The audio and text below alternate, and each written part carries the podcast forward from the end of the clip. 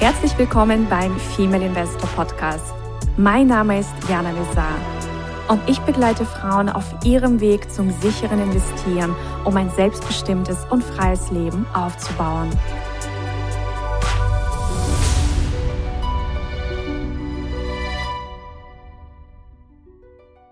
Meine Lieben, ich begrüße euch zu einer neuen Folge beim Female Investor Podcast und freue mich riesig auf das heutige Interview, denn ich spreche heute mit Mike Hager und äh, Mike hat eine ganz, ganz spannende Reise hinter sich und zwar eine Reise von jemandem, der ja sich mit Gelddingen überhaupt nicht auskennen wollte und nicht ausgekannt hat und äh, tatsächlich auch äh, Schulden angehäuft hatte und sich aber aus dieser Situation äh, herausgearbeitet hat und äh, inzwischen finanziell frei ist, Millionär ist und äh, er ist Investor, er ist Unternehmer, er ist ganz, ganz ursprünglich auch Radiosender, Moderator und vielleicht kennt auch die eine oder andere von euch ihn von Antenne Bayern.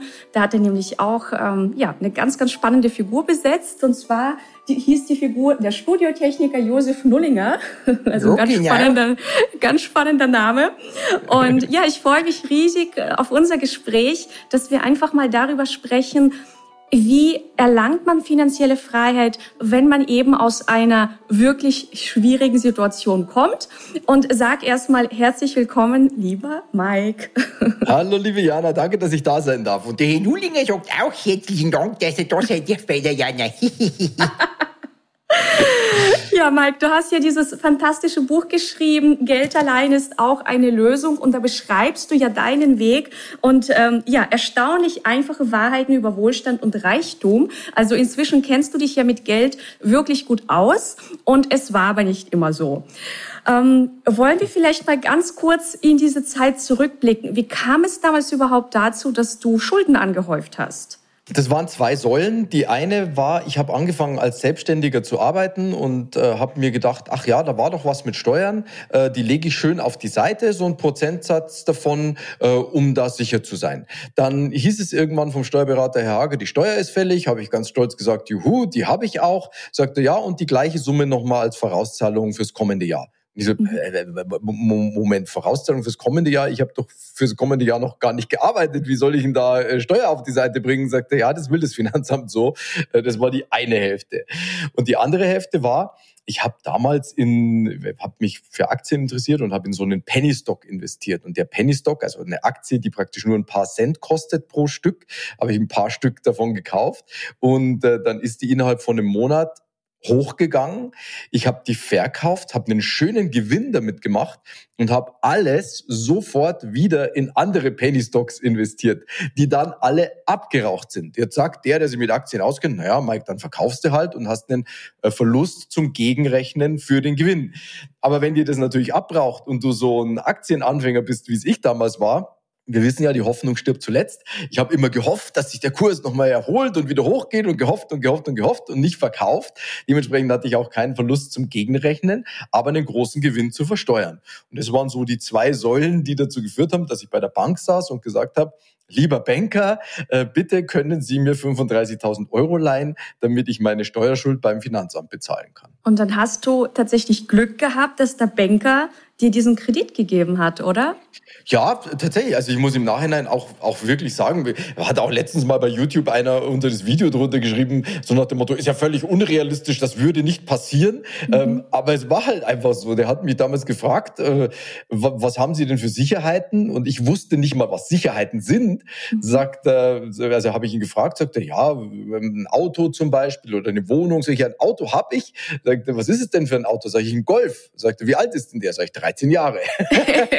das hat an Sicherheit nicht wirklich geklappt. Aber naja, ich habe als Selbstständiger gearbeitet und konnte dem ähm, glaubhaft vermitteln, dass ich auch äh, weitere Aufträge schon in der Tasche habe und damit also Geld verdienen werde. Und somit hat er mir das Geld geliehen damals. Ja. Mhm. Okay, das heißt, dann warst du so aus dem Gröbsten raus, kann man sagen, konntest also deine Schulden mit diesem Kredit zurückzahlen, hast dann den Kredit abgestottert. Ähm, genau. Was war eigentlich, also ähm, aus welchem Background kommst du? Also hattest du in der, in, in, also in der Schule wahrscheinlich nicht, das haben wir ja alle nicht, aber aus deinem Elternhaus äh, irgendwas über finanzielle Bildung mitbekommen? Habt ihr über Geld geredet oder war das äh, kein Thema? Überhaupt nicht. Meine Eltern sind beide Lehrer, äh, Beamte gewesen. Äh, dementsprechend mein Geld, äh, das, das kam halt, äh, glaube ich. Äh, ich habe auch irgendwann, glaube ich, mal als, als Teenager oder so meine Eltern gefragt, was sie denn eigentlich verdienen. Und da wurde dann so ein bisschen rumgedruckst, so nach dem Motto, ja, darfst du aber nicht weiter erzählen und so. Äh, und ich konnte das auch ähnlich einordnen. Ähm, also dementsprechend bei uns zu Hause, mein, mein Vater hatte früher gar nichts mit Finanzen zu tun ähm, und auch meine Mutter überhaupt nicht. Also da war mhm. Finanzen waren da kein Thema.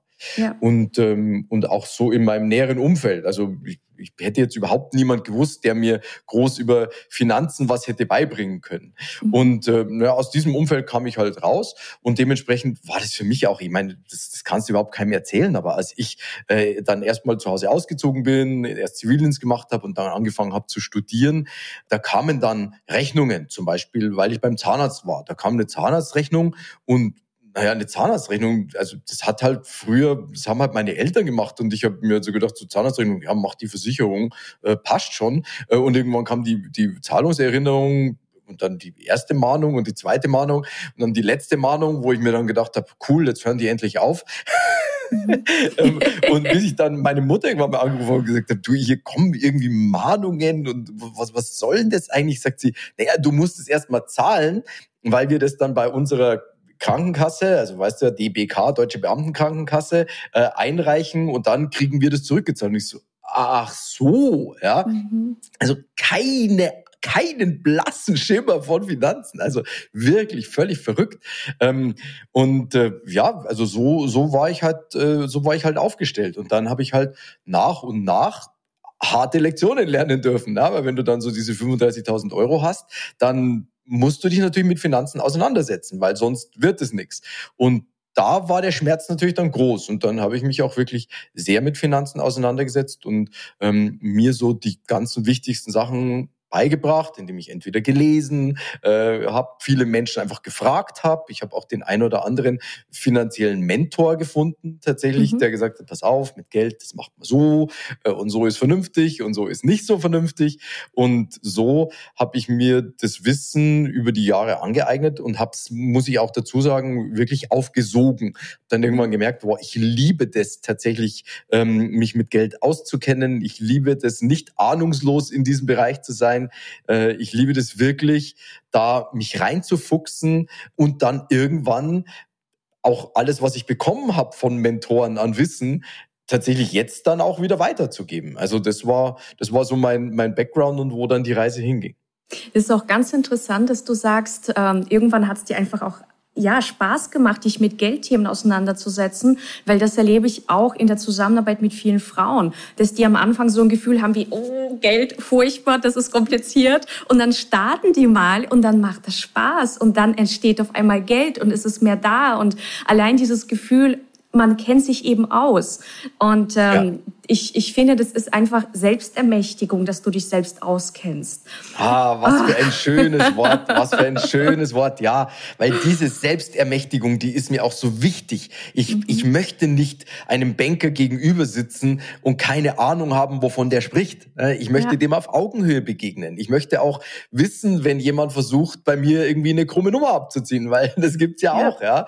Und, und da dahinter steigen und sagen, nee, nee, nee, das machen wir nicht so, wie du das gerade machen willst. Ne? Ja. Also ähm, Selbstermächtigung ist da ein ganz wichtiges Wort und, und tatsächlich auch das, wo, wo ich versucht habe, so schnell wie möglich hinzukommen und wo ich versuche, auch mit dem Buch ganz viele Menschen hinzubringen. Wirklich, dass die Menschen weil Finanzen sind eben keine Hexerei. Und dass die Menschen darauf nicht reinfallen und glauben, ja, da brauche ich aber einen Profi, der das für mich macht am besten, ja, dem ich mein Geld gebe, damit er mein Geld für mich vermehrt. Nein, es gibt nur einen einzigen Menschen, der sich um dein Geld kümmern sollte und das bist du selbst.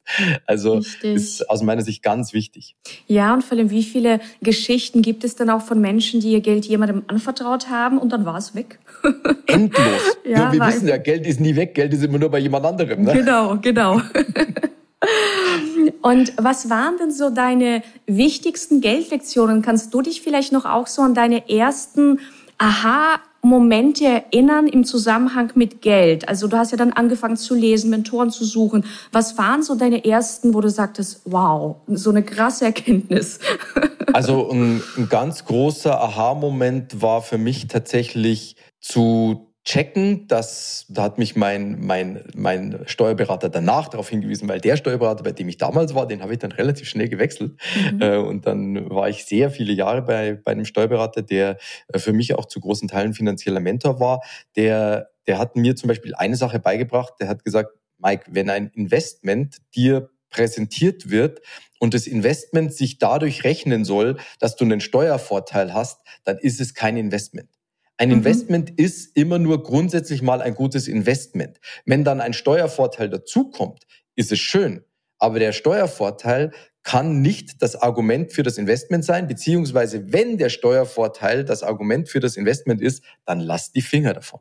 Ja. Lektion eins. Lektion zwei: Investiere wirklich ganz, ganz wichtig. Investiere nur in Sachen, die du zu 1000 Prozent verstehst. Wenn mhm. dir irgendjemand sagt, ja, pass auf, und dann ist es so und dann hier rüber und dann Steuervorteil und dann wird es gegengerechnet mit nö, nö, nö, und, und am Schluss kommen zehn Prozent raus und irgendwo auf dem Weg hast du einen Schritt nicht verstanden, dann frag so lange nach, bis du diesen einen Schritt verstanden hast. Das ist mhm. ganz, ganz wichtig. Zweite wichtige Lektion. Dritte wichtige Lektion, gib niemandem anderen dein Geld, äh, damit er es für dich vermehrt. Mach es selbst. Und äh, eine für mich der der krassesten Geldlektionen ist wirklich im Immobilienbereich, dass du halt für jedes Investment, das du tätigen möchtest, brauchst du die Summe, die du investieren möchtest in Cash. Mhm. Für Immobilien nicht. Wenn du 100.000 Euro in Immobilien investieren möchtest, brauchst du 10.000, 20.000, vielleicht sogar gar nichts, weil du kannst tatsächlich auch Finanzierungen nicht jeder, aber die Möglichkeit besteht, ohne Eigenkapital machen. Und das war bei mir schon so, da hat sie mir ganz viele Schalter im Kopf umgelegt, wo ich mir gedacht habe, ja, Moment, ich kann ein Investment in Höhe von 100.000 Euro mit 10.000 Euro kaufen. Das ist ja, das ist ja Magie. Ja, das und, ist wirklich ähm, Magie. ja, also das, das waren schon so wichtige Sachen. Und, und auch noch ein wichtiges Learning, das, das kam aber dann irgendwann tatsächlich so, so von hinten reingeschlichen. Ähm, lebe nicht über deinen Verhältnissen. Also ich habe versucht, mein, meinen Lebensstandard in Anführungszeichen, den ja, für, den ja ganz viele Menschen für so wichtig halten, ähm, viele Jahre meinem Einkommen hinterherzuziehen und teilweise auch gar nicht meinem Einkommen anzupassen. Mhm. Also ähm, ich wohne zum Beispiel oder wir wohnen immer noch in einer relativ kleinen Wohnung in mhm. München. Ähm, ich vermiete aber sehr viel. Ja. Heißt, also das ist halt wirklich nicht zu sagen, boah, ich brauche großes Auto, große Wohnung, fetten Urlaub, brauch, brauch, brauch am mhm. Anfang. Mhm. Nee, am Anfang echt das Geld zusammenhalten, investieren, dann kannst du dir später sehr viel leisten. Mhm. Ja, und dieses über die Verhältnisse leben, das ist eigentlich so banal, aber ich denke, durch deine Finanzmentorings und Coaching stellst du auch immer wieder fest, so normal ist das nicht für die Masse, oder? Nee, ähm, äh, ja, es ist wirklich, ist wirklich krass. Ähm, ich habe da immer ein ganz schönes Bild. Das Geld ist oder Geld ist wie Wasser in einer Badewanne. Mhm. Und, und wir wollen, dass diese Badewanne immer überfließt. Und da gibt's halt so ein paar Komponenten. Dazu muss der Zufluss voll aufgedreht sein, der Abfluss muss super zugestopft sein. Und dann solltest du deine Badewanne mit einer Lupe nach kleinsten Mikrolöchern und Rissen untersuchen, weil auch ein kleines Leck bringt ein großes Schiff zum Sinken. Richtig. Und das sind die Ausgaben. Ne? Und, und die Ausgaben erstmal unter Kontrolle zu haben, überhaupt erstmal einen Finanzüberblick zu bekommen, aber dann vor allem die Ausgaben unter Kontrolle zu haben, ist eine der aller, aller wichtigsten Sachen. Ja, sich das einfach auch überhaupt bewusst machen, weil ich glaube, viele sind so unbewusst in Gelddingen unterwegs. Das heißt, sie, wenn du sie fragst, okay, wie viel gibst du aus, wie viele Abos hast du, die wissen das gar nicht. Sie müssen sich wirklich ja. erst hinsetzen und das alles mal niederschreiben. Und ich ja. glaube, das ist für viele schon so, oh Gott, also viele sträuben sich da einfach dagegen. Mhm. Und ähm, du hast ja auch in deinem Buch über, die, über das wunderbare Kontosystemmodell äh, geschrieben. Mhm. Ähm, kannst du vielleicht darüber den Zuhörerinnen was erzählen? Ja, also aus meiner Sicht ist ein Kontensystem tatsächlich unerlässlich. Ich habe mhm. einen befreundeten Banker, der, der zu mir gesagt hat, also Mike, Das ist echt irre. Jetzt bin ich schon so lange Banker und kenne mich wirklich gut aus mit Geld. Und ich habe echt gedacht, das mit dem Kontensystem ist wirklich ein Schmarrn, wie wir in Bayern sagen. Aber ich hab's jetzt und es läuft jetzt seit zwei Jahren und es hat meine Finanzen so verändert. Das ist unglaublich. Also grundsätzlich ist ein Kontensystem vom Prinzip her, du hast ein Hauptkonto, auf dem deine Zahlungen eingehen, wenn du Angestellter bist, dein Gehalt, wenn du Selbstständiger bist, das, was du verdienst. Und dann machst du mehrere Konten, auf die du Zahlungsflüsse verteilst. Das aller, aller einfachste und auch schon sehr magische Kontensystem ist wirklich ein Eingangskonto zu haben, ein zweites Konto zu machen und einen Prozentsatz von allem, was reinkommt, ich sage jetzt einfach mal 10 Prozent, auf dieses Konto zu überweisen und nie wieder anzufangen. Ich habe einen lieben Freund, der hat gesagt, Mike, ich habe keinen Bock auf Geld. Ich will mich mit Geld nicht auseinandersetzen. Ich will auch keine komplizierten Kontensysteme bauen. Ich, hab, ich will nicht, sage ich, tu mir einen Gefallen. Kriegst du das hin? Mach ein Konto auf bei einer anderen Bank und ich kenne dein Einkommen. Wir machen einen Dauerauftrag in Höhe von Summe X darüber auf dieses Konto. Nach einer Zeit ruft er mich an, sagt, Mike, du hast mir was gesagt von Einlagensicherung, irgendwie 100.000 Euro, dass man nicht mehr als 100.000 Euro bei einer Bank haben sollte. Äh, ich brauche jetzt ein weiteres Konto. Und okay. irgendwann hat er noch ein weiteres Konto gebraucht. Und irgendwann sagt er zu mir, Mike, das gibt's ja nicht. Dieses Geld wäre alles weg gewesen. Das wäre weg gewesen, weil ich habe vorher mein Einkommen gehabt, das ist reingekommen und dann war es weg und am nächsten Monat ist wieder Geld reingekommen und jetzt habe ich mein Einkommen, leg Geld beiseite und es reicht trotzdem und ich schaue jetzt nach mehreren Jahren auf einen Geldhaufen und ich weiß überhaupt nicht, wo er herkommt. Also das ist wirklich so, das ist so ein ganz einfaches Kontensystem. Kontensysteme sind sehr individuell. Ich beschreibe die in meinem Buch auch ganz gut. Du solltest dir ein Kontensystem basteln, das für dich ganz gut funktioniert. Wenn du jetzt zum Beispiel ein Selbstständiger bist, dass dir nicht das passiert, was mir damals passiert ist, ist es sehr schlau, zum Beispiel ein Kontensystem zu machen, Geldeingangskonto, dann ein Konto für die Umsatzsteuer ein Konto für die Einkommenssteuer. Dann, ich bin ein großer Fan davon, ein Spendenkonto anzulegen, ja, wo du einfach einen prozentualen Satz rüber überweist, der am Ende des Jahres oder während des Jahres gespendet wird. Dann ein Konto für, wenn du jetzt noch nicht so solvent bist, für unvorhergesehene Ausgaben wo ein paar Prozent draufkommen, wo du sagst, okay, wenn jetzt die Waschmaschine kaputt ist, dann liegt da das Geld bereit für äh, die Waschmaschinenreparatur oder für die Autoreparatur. Ähm, also da gibt's wirklich äh, dann ein Investitionskonto, ein Konto, wo Geld rüberkommt, das du dann entweder ansparst für eine Immobilie ähm, mhm. oder das du ansparst ähm, über einen ETF-Sparplan an die Börse rein. Also ein Kontensystem ist sehr individuell und es mag sich seltsam anhören, dass du dieselbe Menge Geld auf verschiedene Töpfe verteilst, aber das ist magisch, glaub's mir. Und mhm. always stay broke, bleib auf deinem Hauptkonto immer so ein bisschen so, oh Gott, oh Gott, ich habe ja gar nicht so viel Geld, weil es hat den schönen Nebeneffekt, dass du dir was kaufen willst und dir aufs, und aufs Konto schaust und dir denkst, oh Gott, oh Gott so viel habe ich ja gar nicht. Ja, mhm. Während auf deinen anderen Konten im Kontosystem das Geld schon im Überfluss anwächst. Ja. Lass uns auch noch mal über die Magie des Spendens sprechen, mhm. weil ich glaube, dass äh, da auch sehr viele erstmal denken, na ja, wenn ich irgendwann Millionär bin, dann fange ich an zu spenden und Projekte zu unterstützen. Und genau. da sagst du, äh, nein, nein. funktioniert anders.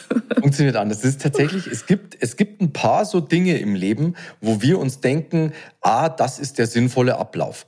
Wenn ich mal abgenommen habe und ein bisschen ansehnlicher bin, dann gehe ich ins Fitnessstudio. Wenn ich einen Partner gefunden habe, dann bin ich glücklich. Wenn ich genug Geld habe, dann fange ich an zu spenden. Mhm. Und das sind genau diese Dinge, bei denen ist das, was wir für den zweiten Schritt halten, der erste Schritt. Wenn ich ins Fitnessstudio gehe, nehme ich ab, werde schlanker, werde ansehnlicher. Wenn ich ein glücklicher Mensch bin, finde ich schneller einen Partner. Wenn ich anfange zu spenden, ziehe ich dadurch mehr Geld in mein Leben. Warum ziehe ich dadurch mehr Geld in meinem Leben? Weil ich zwei ganz wichtigen Komponenten sage, dass ich Geld im Überfluss habe. Und zwar meinem Unterbewusstsein und, das ist vielleicht ein bisschen esoterisch, aber ich sehe es halt so, und dem Universum.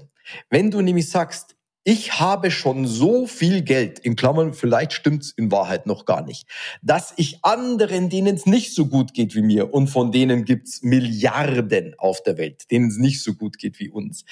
Ähm, ich habe so viel Geld, dass ich anderen, denen es nicht so gut geht wie mir, ja schon was abgebe. Und unser Unterbewusstsein sorgt immer dafür, dass unser Verhalten kongruent ist, ja, dass wir dass es so wird, wie wir es sagen. Und wenn wir anderen Menschen Geld spenden, dann sagen wir unserem Unterbewusstsein eben genau das. Ich habe so viel, dass ich anderen schon was abgeben kann. Und jetzt möchte das Unterbewusstsein dafür sorgen, dass es stimmt, dass ich schon so viel habe. Und deswegen wird es nach und nach nach möglich, dir helfen, nach Möglichkeiten zu suchen, auch wirklich mehr zu haben. Und deswegen wirst du sehen, sobald du anfängst zu spenden, ziehst du mehr Geld in dein Leben. Und du beschreibst ja noch in deinem Buch eine weitere im Grunde sehr einfache Möglichkeit, Geld anzuziehen, und zwar indem du die 5-Euro-Scheine sammelst. Die schmeißt ja. du nicht weg, die gibst du nicht aus, sondern die kommen in eine Art Topf. genau, ich habe das vor ein paar Jahren angefangen und der Merksatz für die Hörer und auch für mich lautet ganz einfach, ich gebe keinen Fünfer mehr her. Mhm. Ich gebe keinen Fünfer mehr her. Da bevor ich einen Fünfer hergebe, friert die Hölle zu. Ich kann einen Hunger haben vom anderen Stern. Die Menschen, die den Herrn Nullinger kennen, wissen, dass der wahnsinnig gern Leberkassemmeln isst. Ich kann vor der Metzgerei stehen, kann einen wahnsinnigen Hunger auf Leberkassemmeln haben. Und wenn das Einzige, was ich dabei habe, ein 5-Euro-Schein ist, dann werde ich den nicht hergeben. Die kommt in eine Schachtel oder in eine Dose, wo auch immer du den hinwirst. Im Idealfall an einen Ort, wo es schön dunkel ist, wo die Fünfer nämlich schön miteinander kanickeln können. Weil wenn du da immer wieder mal aufmachst, denkst du dir, was passiert denn eigentlich hier drin, wo ich immer diese Fünfer reinschmeiß? Das werden ja immer mehr. Und was du damit machst, ist, du hast einen Geldhaufen. Du baust dir einen Geldhaufen und Geld zieht Geld an. Das ist wirklich eine, eine immerwährend stimmende wahre Wahrheit. Eine wahre Wahrheit, sehr schön. Mhm. Geld zieht Geld an. Unsere Großeltern haben schon gesagt, der Teufel scheißt immer auf den größten Haufen. Ja? Mhm. Der, der schon viel hat, zu dem kommt noch viel mehr.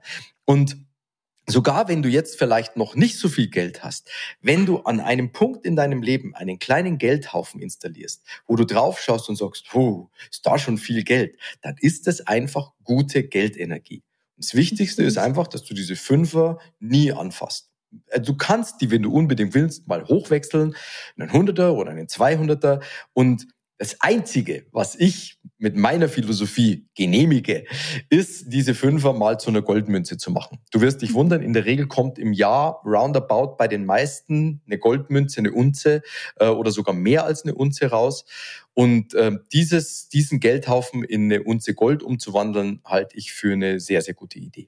Mhm. Und äh, ja, dieser Geldhaufen, und, und das ist, das macht auch Spaß. Du wirst sehen, du wirst sehr viele Menschen damit anstecken. Also in meinem Freundes- und Bekanntenkreis macht das, glaube ich, inzwischen jeder. Und, und auch der Letzte, der gesagt hat, irgendwie, ja, was soll das mit den Fünfern? Aber irgendwie lustig ist es schon. Ja, macht, macht dann auch halt irgendwann Spaß. Und äh, ich habe auch mal eine ganz lustige Situation erlebt. Ich war in der Bäckerei, habe mir was gekauft und dann hat die mir äh, falsch rausgegeben. Zu wenig. Sag ich, sie, Entschuldigung, Sie haben mir zu wenig rausgegeben. Sagt sie, Sie haben mir doch einen Fünfer gegeben. Sag ich, das glaube ich nicht. ich habe Ihnen einen Zehner gegeben, weil ich gebe grundsätzlich keinen Fünfer her und schon seit Jahren. Also sie hatte sich dann tatsächlich getäuscht. Aber das ist mhm. tatsächlich was, das macht extrem Spaß und es hat eine immense Wirkung. Glaubt man nicht, tatsächlich. Ja, und äh, auch wie man das Geld rausgibt, wo du jetzt auch über das Geld rausgeben oh, ja. gesprochen hast. Das ist mhm. auch ganz spannend, finde ich. Ja, äh, das ist auch was, da sagt der ein oder andere auch, also bitte Mike, aber glaube, hör doch damit auf. Aber ähm, du kannst jetzt mal ganz kurz überlegen, da draußen an den Empfangsgeräten, weißt du eigentlich, was auf unseren Geldscheinen drauf ist? Ich habe ja ein Bühnenprogramm und ich habe das auf der Bühne gemacht. In der Regel meldet sich unter ein Prozent im Saal. Also es weiß lustigerweise keiner. Ich verrate es dir. Ähm, auf einer Seite sind Brücken und auf der anderen Seite sind Fenster beziehungsweise Tore. Der 20er hat ein Fenster drauf, ein ganz klares äh, Kirchenfenster. Und jetzt solltest du einfach darauf achten, dass du immer, wenn du Geld hergibst, um dir was zu kaufen, erstens innerlich einen Moment innehältst und diesem Geld Dankbarkeit zeigst dafür, dass es dir jetzt einen schönen Dienst erweist, weil du was dafür kriegst. Und ganz wichtig, gib es mit der Brücke nach oben her. Weil, wenn du es mit der Brücke nach oben her gibst, kehrt das Geld über die Brücke mehrfach zu dir zurück. Und im Kopf kannst du dir auch folgenden Satz sagen, liebes Geld, komm zurück, bring viele deiner Freunde mit. Du kannst den Satz auch laut sagen, der ein oder andere wird dich aber dann im Laden für verrückt erklären. Macht aber nichts. Wenn das Geld mit der Fensterseite nach oben rausgeht, gibst, dann ist mein Merksatz, dann schmeißt du das Geld zum Fenster raus. Und das wollen wir doch nicht. Deswegen immer mit der Brücke nach oben. Auch das mache ich schon seit vielen Jahren. Und also heiliger Bimbam, wenn ich es nicht besser wüsste, ich kann mich noch relativ genau an den Moment erinnern, als ein Freund mir das damals erzählt hat. Seitdem gebe ich immer Geld mit der Brücke nach oben her. Ähm, und seitdem hat sich, haben sich meine Finanzen nochmal um einiges besser entwickelt. Also mhm. ist wirklich faszinierend. Wir geben das Geld damit bewusster her. Das ist mhm. einfach ein größeres Bewusstsein. Ich bin sowieso ein großer Fan von Barzahlen. Also wenn du jetzt keinen guten Überblick über deine Badewanne hast, dann fang an, mal mehr in Bar zu zahlen. Ja, und einfach auch diese Dankbarkeit. Also wenn du eben bezahlst, dass du dankbar bist, dass du überhaupt in der Lage bist, dir das zu leisten, dir das zu gönnen. Ja, und total. ich glaube, das ist auch, also viele haben ja beim Bezahlen von Rechnungen grundsätzlich oft ein komisches Gefühl, ein schlechtes Gefühl, so nach dem Motto, man will das irgendwie nicht zahlen. Und je schneller du das für dich drehst und erkennst, was für einen Gegenwert du bekommst, ähm, also das bewirkt wahnsinnig viel. Also ich habe ähm, gestern auch einen äh, Instagram-Post gemacht zum Thema Dankbarkeit. Es gibt ein ganz, ganz tolles Buch und zwar The Magic. Und ich weiß nicht, ob du das kennst. Das ist von mhm. Rhonda Byrne, die The Secret so. geschrieben hat. Ah ja. Mhm, es mhm. gibt The Secret und es gibt The Magic. Und The Magic mhm. ist ein Buch, ähm, das quasi dir hilft, Dankbarkeit zu praktizieren. Das ist also quasi, da gibt es ganz, ganz viele Übungen, wie du äh, unter anderem auch durch Dankbarkeit mehr Geld in dein Leben ziehst. Mhm. Also wie du verschiedene Situationen in deinem Leben durch Dankbarkeit wandeln kannst. Mhm. Ganz tolles Buch. Cool, du hast mir gerade noch mit den Rechnungen ein ganz schönes Stichwort gegeben. genau dieses, genau dieser Punkt. Ne? Wir kriegen eine Rechnung und dann wollen wir die nicht zahlen. Und dann lassen wir die erstmal liegen. Und dann kommt eine erste Zahlungserinnerung und dann sagen wir, ja, okay, bei der Zahlungserinnerung zahle ich, weil ich will ja keine Mahngebühren zahlen. Und dann übersehen wir das aber auch wieder und schon sind die ersten Mahngebühren da. Jetzt zahlst du schon mal Zinsen auf deine Rechnung. Wenn du stattdessen hergehst und sagst, jede Rechnung, die reinkommt, überweise ich sofort am selben Tag, dann wirst du damit bei einigen Menschen, deren Rechnungen du bezahlst, einen sehr schönen Effekt erwirken, bewirken. Zum Beispiel Handwerker. Handwerker haben es oft mit Kunden zu tun, die eine so schlechte Zahlungsmoral haben, dass Handwerker oft ein sehr großes Liquiditätsproblem haben. Und wenn du jetzt derjenige bist und Handwerker merken das und merken sich das, wenn du derjenige bist, der eine Rechnung immer sofort zahlt, und es ist mal richtig Not am Mann, dann kannst du dir sicher sein, du wirst diesen Handwerker auch am Samstag und wahrscheinlich auch am Sonntag erreichen und er kommt zu dir, weil er weiß, dass du einer der wenigen bist, der seine Rechnung schnell bezahlt. Mhm. Ganz abgesehen davon, dass du bei ganz vielen Rechnungen, vor allem auch bei Handwerkerrechnungen, äh, das Konto bekommst. Also du kannst, wenn du innerhalb von wenigen Tagen zahlst, ein paar Prozent steht dann unten drunter abziehen, habe ich schon sehr viel Geld gespart. Ich habe letztes Jahr eine Wohnung renoviert, äh, da habe ich übers Konto sind ein paar hundert, äh, sind sogar über 1000 Euro zusammengekommen. Mhm. Sehr schön. Und für Menschen, die jetzt vielleicht äh, zuhören und sagen, na ja, ich habe jetzt irgendwie noch nicht so viel Geld, um überhaupt anzufangen. Und ähm, ich finde, du beschreibst doch in deinem Buch ähm, ganz wunderbar, wie man quasi seinen individuellen Wert steigern kann, egal ob äh, als Freiberufler oder berufliche ähm, oder eben angestellt. Kannst du vielleicht darüber was erzählen? Weil mhm. für alle, die vielleicht sagen, ach, es dürfte auch äh, mehr Gehalt oder es dürften mehr Einnahmen reinkommen monatlich, ähm, da ist das, ja. äh, denke ich, eine ganz, ganz wichtige Information. Ja. Also grundsätzlich die, die darüberliegende Theorie ist, du verdienst so viel, wie du individuellen Wert in die Gesellschaft einbringst. Und zum individuellen Wert äh, erzähle ich gleich was, weil es individuell ist so wichtig daran. Wenn du dein Gehalt erhöhen möchtest oder dein Einkommen erhöhen möchtest, überhaupt durch dein Gehalt oder zum Beispiel als Selbstständiger durch Auftraggeber, dann ist es jetzt mal fürs Gehalt gesprochen relativ einfach. Du führst ein Erfolgstagebuch. Da schreibst du rein, was hast du für die Firma, was hast du für den Chef, für den, mit dem du über dein Gehalt sprichst, getan? Hast du Geld eingespart? Hast du neue Kunden gebracht? Hast du Effizienz äh, gesteigert, indem du Prozesse verbessert hast, sodass diese Prozesse weniger Geld kosten? Hast du deinem Chef Arbeit erleichtert, was ihm Zeit gespart hat, was am Schluss auch wieder Geld ist? Schreib dir all diese Sachen auf Geh einmal im halben Jahr oder einmal im Jahr zu ihm hin, sag, hey Chef, äh, ich habe das und das und das und das gemacht, äh, habe ich hier auch Buch geführt darüber, das dann, das dann, äh, also an dem und dem Datum. Wie viel mehr Gehalt kriege ich denn dafür? Die Frage ist nicht, kriege ich dafür mehr Gehalt? Weil da sagt er, nee. Die Frage ist, wie viel mehr Gehalt kriege ich denn dafür? Und dann bist du im Gespräch. Und wenn er dann sagt, äh, nee, geht leider nicht, weil, dann hartnäckig bleiben und sagen, okay, was muss ich denn tun, um so und so viel mehr Gehalt zu bekommen. Sagt er, ja, dann musst du Projekt X bis zum Datum Y abgeschlossen haben, dann können wir noch mal reden. Dann gehst du raus, machst du mit der Sekretärin Termin, Datum Y und schließt das Projekt X bis dahin erfolgreich ab und dann gibt's mehr Geld. Ähm, genauso ist es, also du erhöhst den Wert in deiner Firma. Weißt, wenn du in deiner Firma bist und dich die ganze Zeit fragst, was ist gut für mich, wo kann ich Brückentage einsetzen, um mehr Urlaub rauszuholen und, und, und, dann wird's schwierig mit dem Gehalt. Wenn du dich aber allerdings fragst, was kann ich für die Firma tun? Wie kann ich meinen Wert für die Firma erhöhen? Im Idealfall sogar den individuellen Wert, also Dinge machen, die kein anderer machen kann. Dann wirst du sehr schnell sehr viel mehr Gehalt bekommen. Und genauso ist es bei Selbstständigen. Du wirst, wenn du für deine Auftraggeber wertvoller wirst, wenn du ihnen Geld sparst, wirst du mehr Geld kriegen. Wenn ich die Wahl habe zwischen einem Handwerker, der reinkommt, was in der Wohnung umbaut und einen Saustall hinterlässt und einem Handwerker, der reinkommt, umbaut und danach putzt, sodass alles aussieht wie vorher und der kostet 10 Euro mehr die Stunde, heiliger Bimbam, kriegt der gern von mir 10 Euro mehr die Stunde. Ne? Mhm. Ähm, also so ist es im selbstständigen Bereich. Und jetzt den individuellen Wert in der Gesellschaft. Beispiel, das ich immer gerne nehme. Ein Koch in Deutschland verdient 1900 netto roundabout. Ähm, wenn du einfach Koch bist. Wenn du jetzt ein Koch bist, der äh, gut reden, gut vor der Kamera, gut auf einer Bühne agieren kann und vielleicht das Ganze so macht, dass, äh, dass du eine Fernsehsendung machst, die sehr erfolgreich wird, naja, dann bist du halt Tim Melzer und verdienst ein paar Millionen. Ne? Mhm. Also, und das Prinzip dahinter ist, okay, was habe ich für eine Fähigkeit?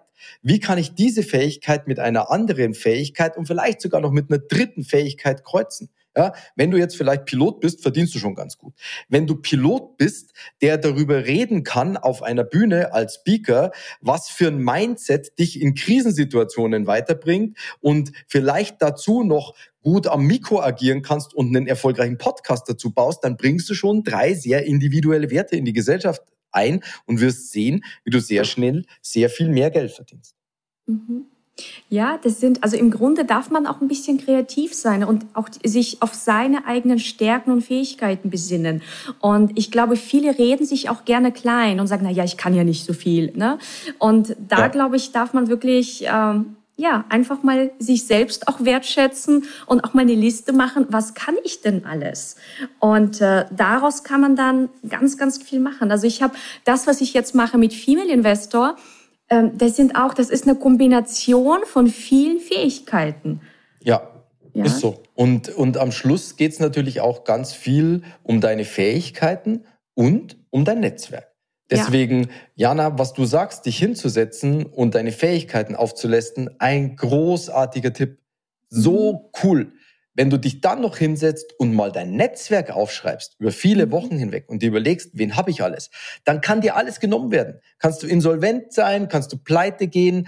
Dein Wissen, was dein Können und dein Netzwerk werden dich immer wieder in kürzester Zeit dahin bringen, wo du vorher auch warst. Ja, also Netzwerke sind einfach, das ist Gold, das ist wie eine, wie eine Währung. Your network is your net worth. Ein Netzwerk genau. ist dein Nettovermögen. Ja. ja, genau. Und ich finde es auch ganz, äh, ganz schön, wie du in deinem Buch beschreibst, also für die etwas introvertierten, schüchternen Menschen, die sagen, oh Gott, ich kann überhaupt keine Beziehungen aufbauen. Mhm. ähm, was ist so diese äh, Opener-Frage? Wie, man, wie kommt man gut ins Gespräch? Die ist super, die kannst du immer anwenden. Du merkst dir einfach den Satz, wissen Sie, was mir an Ihnen aufgefallen ist? Oder in der Du-Form weißt du, was mir an dir aufgefallen ist. Mhm egal wen du kennenlernen möchtest, du überlegst nicht, du gehst einfach hin und sagst, wissen Sie, was mir an Ihnen aufgefallen ist? Einfach nur diesen Satz. Dann sagt er, äh, nee, was? Dann hast du eine Sekunde Zeit zu überlegen und dann sagst du irgendwas. Dass Ihre Hose super zu Ihrem Hemd passt wo haben Sie denn dieses schöne Hemd her? Oh, das habe ich in New York gekauft. Also sind Sie öfter in New York? Ja, ich bin immer wieder auf Geschäftsweise in New York. Was machen Sie denn dort? Und schon geht's los. Mhm. Kannst du lernen, äh, kannst du machen, um als Frau Männer kennenzulernen, um als Mann Frauen kennenzulernen. Und kannst du auf jedem Event anwenden, wenn du einen Speaker danach ansprechen möchtest, wenn du einen anderen ansprechen möchtest weißt du, was mir an dir aufgefallen ist? Ich habe das auf einem Vortrag auf einer Bühne gemacht. Am, am Abend bei der Aftershow-Party an der Bar waren, waren Menschen, äh, die im Publikum saßen, die sind zu mir gekommen und sagen, Mike, weißt du, was mir an dir aufgefallen ist? Ich so, nee, was denn? Und dann legen die los und, und, und, und sagen was. Und dann sagen die, hey, das funktioniert ja wirklich. Und ich habe selber nicht gemerkt. Ja. Es einfach funktioniert. Funktioniert ja. immer. Ja, und es ist so, wie du ja auch schreibst, es ist halt ähm, auch viel charmanter und spannender, als übers Wetter zu reden, weil, also ich weiß ja, wie ich selber reagiere, wenn mir eine mit dem Wetter ankommt. Ja, ja, ist so. Und die meisten Menschen interessieren sich halt in allererster Linie für einen Menschen. Und mhm. zwar für sich selbst.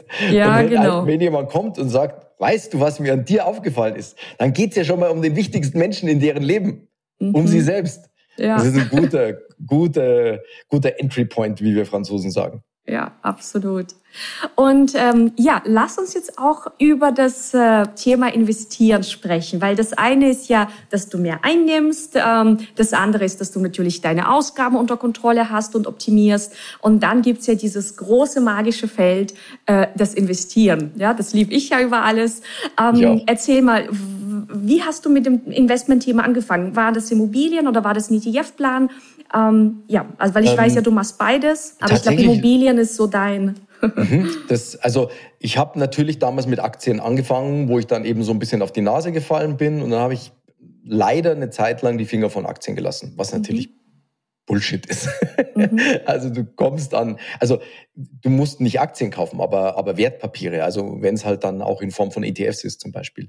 Aber dadurch, dass ich mit Aktien so auf die, auf die Schnauze gefallen bin, habe ich als allererstes tatsächlich in Immobilien investiert. War natürlich auch ein sehr großer Sicherheitsgedanke dahinter. Ich habe als allererstes in eine Immobilie investiert, in der ich jetzt noch wohne, ähm, um eine Wohnung zu haben ähm, für den Fall, dass irgend sowas, wie es mir mal passiert ist, mir wieder passieren sollte, dass ich auf alle Fälle ein Dach über dem Kopf habe. Also ein, ich ich war halt echt so ein bisschen traumatisiert von der ganzen Geschichte und da kam halt wirklich so ein ganz krasser Sicherheitsgedanke zum Tragen. Ne? Ich möchte Sicherheit in Form dessen, dass ich halt einfach schon mal ein Dach über dem Kopf habe. Das war eigentlich so mein Hauptgrund, um Immobilien zu investieren. Nicht wissend, äh, dass das eigentlich die beste Strategie überhaupt ist, ähm, also in Immobilien zu investieren, weil du eben, du hast für einen Privatmann in Deutschland gibt's relativ wenige Möglichkeiten, ein sicheres, gehebeltes Geschäft zu tätigen. Mhm. Klar, du kannst mit Optionen an der Börse hantieren ähm, und es gibt jetzt tatsächlich im, im Kryptobereich, äh, im, im DeFi-Bereich Decentralized Finance Sachen, wo du mit Hebel arbeiten kannst, sogar auch relativ sicher, aber das, da bin ich gerade dran. Aber so das, das Allerbasicste, um gehebelt zu investieren, äh, sind Immobilien. Was heißt gehebelt investieren? Dieses Beispiel, na, ich kaufe eine Immobilie für 100.000 Euro, die bringt mir eine Rendite von 5 Prozent, sagen wir 6 Prozent, äh, also 500 Euro im Monat mal 12 sind 600, äh, sind 6.000, äh, 6.000 Euro von 100.000 sind 6 Prozent. Du hast also ein Investment, das dir mit 100.000 Euro Investment 6 Prozent Rendite bringt. Wenn du jetzt aber hergehst und, und nimmst nur 10.000 Euro von deinem eigenen Kapital her und leist dir 90.000 Euro von der Bank, dann kaufst du dir damit im Endeffekt, du kaufst dir mit 10.000 Euro 100.000 Euro, die für 6% rentieren. Und damit hast du eine Rendite aufs Eigenkapital von 60% Mhm. Und 10.000 Euro für 60% anzulegen, das musst du mir erstmal zeigen. Da gibt es mhm. jetzt nicht so oft. ja. Und auch wenn es nur für drei Prozent ist, gibt es nicht mhm. so oft momentan. Ne? Also das ist wirklich toll. Und wenn, wenn man dieses Prinzip mal verstanden hat, äh, dann hörst du eigentlich mit Immobilien nicht mehr auf, weil's, weil dieses System dann sehr offensichtlich wird zu sagen, okay, ich kratze immer wieder ein bisschen Eigenkapital zusammen, leih mir Geld von der Bank, kaufe mir eine Immobilie, vermiete die. Eigenkapital, Darlehen, Immobilie vermieten. Das ist, wenn du das ein paar Jahre, ich sage jetzt mal im Bereich zehn Jahre, um, um also schon fast übertrieben, weil schon in sieben Jahren kannst du extrem viel erreichen. Aber sagen wir zehn Jahre, dann bist du schwerst, je nachdem, was deine, was dein Lebensstandard ist, bist du schwerst auf dem Weg in Richtung finanzielle Freiheit und wirst sie dann auch irgendwann erreichen. Das ist mit Immobilien einfach extrem gut möglich. Und es ist ein bisschen so, ich versuche das den Menschen immer klar zu machen, dass äh, viele Menschen wollen ja schnell reich werden, ja, schnell über Nacht Millionär oder in Und ohne Vorwissen, wie du sagst. Ohne Vorwissen im Idealfall, genau. In sechs Monaten Millionär. Und das ist halt wirklich so dieser Unterschied. Du hast die Wahl zwischen einem Sprint, was das wäre, ähm, wo du nicht ans Ziel kommst, ja, muss man leider so sagen, oder einem Marathon, wo ich dir garantiere, dass du ans Ziel kommst. Mhm. Also, weil du kannst gar nicht so viel falsch machen, wenn du sagst, ich gehe den langen Weg und kaufe nach und nach Immobilien, investiere immer ein bisschen nebenher in, in Aktien über einen ETF-Sparplan. Ähm, ich würde heutzutage grundsätzlich immer auch einen kleinen Teil Kryptowährungen dazu nehmen mhm. ähm, und ein bisschen was in Gold ähm, und fertig ist das Ding. Und da brauchst du keinen, da brauchst du äh, keinen Anlageberater dafür. Nee. Und das macht halt auch wirklich Spaß. Ne? Also wenn du dann siehst, wie sich das alles vermehrt und ähm, ja, du fühlst dich halt einfach so, ach, das habe ich geschafft. Ja, ganz, das ist ein schönes Gefühl. Gefühl. Ja, und, ganz viel ähm, Selbstbewusstsein. Ich habe, äh, muss ich kurz sagen, ich habe letztens eine Dame im Immo-Mentoring gehabt, die gesagt hat, hey, ich bin bei meinem Banker gesessen und das erste Mal in meinem Leben bin ich meinem Banker auf Augenhöhe begegnet. Ich wusste bei allem, wovon der spricht, das hat den so verwirrt, der hat irgendwann zu mir gesagt, woher wissen Sie das eigentlich alles? Mhm. Ja. Das ist halt so ein schönes Gefühl, ne? Ja, und auch wenn du das ähm, dann auch, also ich habe ja viele Mamas auch bei mir im Mentoring, also wenn du das an deine Kinder weitergeben kannst. Ich finde, ja. das ist halt auch so schön, wenn du, äh, wenn dich dein Kind nach dem Geld fragt, ja, wo kommt Geld her, was ist Geld, ähm, wie kann ich mehr Geld haben, dass du halt auch Antworten parat hast und nicht sagst, ja. Hm, keine Ahnung, geh spielen. Ja, ist echt so, ist echt so. Ich, ich würde auch wirklich jedem, jedem Teenager äh, sofort mein Buch in die Hand drücken. Also ich, ja. wirklich, ich kann es nicht anders sagen weil wenn du dieses Wissen mit auf den Weg kriegst in jungen Jahren, dann wirst du in deinem Leben Millionär. Fertig. Ja. Und das ist auch kein, das ist auch kein Scam und, und, und kein, mhm. äh, da labert einer einen auf. Nein, mhm. wenn du dieses Buch mit 15 liest und mit deinem ersten Taschengeld anfängst, in ETFs äh, zu investieren, dann lachst du dich über deine gesetzliche Rente mit 65 tot, weil du ja. Millionen auf dem Konto hast. Richtig. Ja, also und das Buch, ja, und das, das Buch ist einfach auch so schön geschrieben. Also es ist so kurzweilig und das, das liest sich so richtig schnell und schön durch. Also das ist wirklich ganz, ganz zauberhaft. Vielen Dank, freue ich mich sehr, freue ich mich sehr. Ich habe wirklich, ich habe es so geschrieben, dass jeder das Thema Geld ganz einfach versteht und auch Spaß mhm. dabei hat. Das ist mir halt ja. halt immer wichtig. Ja. Ja, ganz, ganz wunderbar. Ähm, ich freue mich sehr, dass du da warst und äh, ja, so schöne Dinge mit uns geteilt hast, sehr wichtige Dinge. Und äh, für alle, die sich einfach noch mehr vertiefen wollen, noch mehr Tipps haben wollen, gibt's eben dieses wunderbare Buch und wir verlinken natürlich auch deine Website. Und du hast ja auch äh, Mentorings, hast du gesagt. Genau, ich habe äh, mhm. ich hab ein Immobilien-Mentoring. Also ich habe so zwei große Bereiche. Das eine ist ein, ist ein Mitgliederbereich, wo sehr viele Kurse von mir drin sind, kostet 29,95 im Monat, ist jederzeit mhm. monatlich kündbar, äh, mit sehr wertvollen Sachen drin. Ich habe einen ETF-Kurs drin, wie du dir einfach ein sicheres ETF-Investment bastelt. Ich habe einen Kurs drin, äh, so kaufst du deine erste Goldmünze. Äh, mhm. ich habe einen Mindset-Kurs natürlich drin und es kommen nach und nach immer mehr Kurse noch mit dazu. Ähm, mhm. und zum anderen habe ich, das ist ist äh, in einer kleinen Gruppe, mache ich ein Immobilienmentoring, wo ich Menschen den Weg von null zu ihrer ersten Immobilie mhm. zeige. Und äh, da ja, da kommen echt schöne Ergebnisse raus. Also ich habe ich hab Teilnehmer aus dem Mentoring vom letzten Jahr. Wirklich einer hat inzwischen schon die dritte Wohnung gekauft, ohne Eigenkapital. Seine Freunde sagen zu ihm, wo hast du das ganze Geld her? Er sagt, ich habe das Geld gar nicht, ich habe es mir einfach von der Bank geliehen. Und äh, mhm das freut mich halt so, weil, weil diese Menschen führen dann halt Gespräche äh, bei einer Immobilie, für die sie sich interessieren und sparen in einem Gespräch 5.000, 10.000, 20.000 Euro, indem sie die richtigen Worte wählen und so einen besseren Preis kriegen. Ne? Ja. Ja, das ist ja auch das Schöne an Immobilien. Immobilien kannst du verhandeln. Mhm. Ne? Bei allen anderen Anlageklassen ist ja der Preis quasi schon gesetzt. Äh, den kannst ja. du nicht verhandeln, bei Immobilien schon. Also jede Anlageklasse hat so ihre Vor- und Nachteile. Ähm, aber Immobilien, ich meine, wir machen ja auch Aktien, Immobilien, Trading, äh, ja auch Gold, Silber, Krypto. Ja, cool, ähm, cool. Aber unsere, ich sag mal, wichtigsten, wichtigsten Assetklassen sind Aktien ähm, und tatsächlich Immobilien. Ja, würde ja. ich, würde ich auch definitiv so sehen. Ich würde auch Krypto nur beimischen. Also, Richtig. Ich sage jetzt mal ein Prozent vom Portfolio Geld, was du auch verlieren kannst. Aber ja. ein bisschen was in Bitcoin, ein bisschen was in Ether, finde ich nicht ja. so schlecht. Ja. So ist es, meine Lieben. ja, dann bedanke ich mich ganz herzlich bei dir. Es hat mir sehr viel Spaß gemacht und ich, ich hoffe danke, euch Jana. auch. und ja, dann bis zum nächsten Mal, ihr Lieben, mit einem neuen Interview. Danke, Mike. Danke, Jana, dass ich da sein durfte. Hat sehr viel Spaß gemacht. Danke.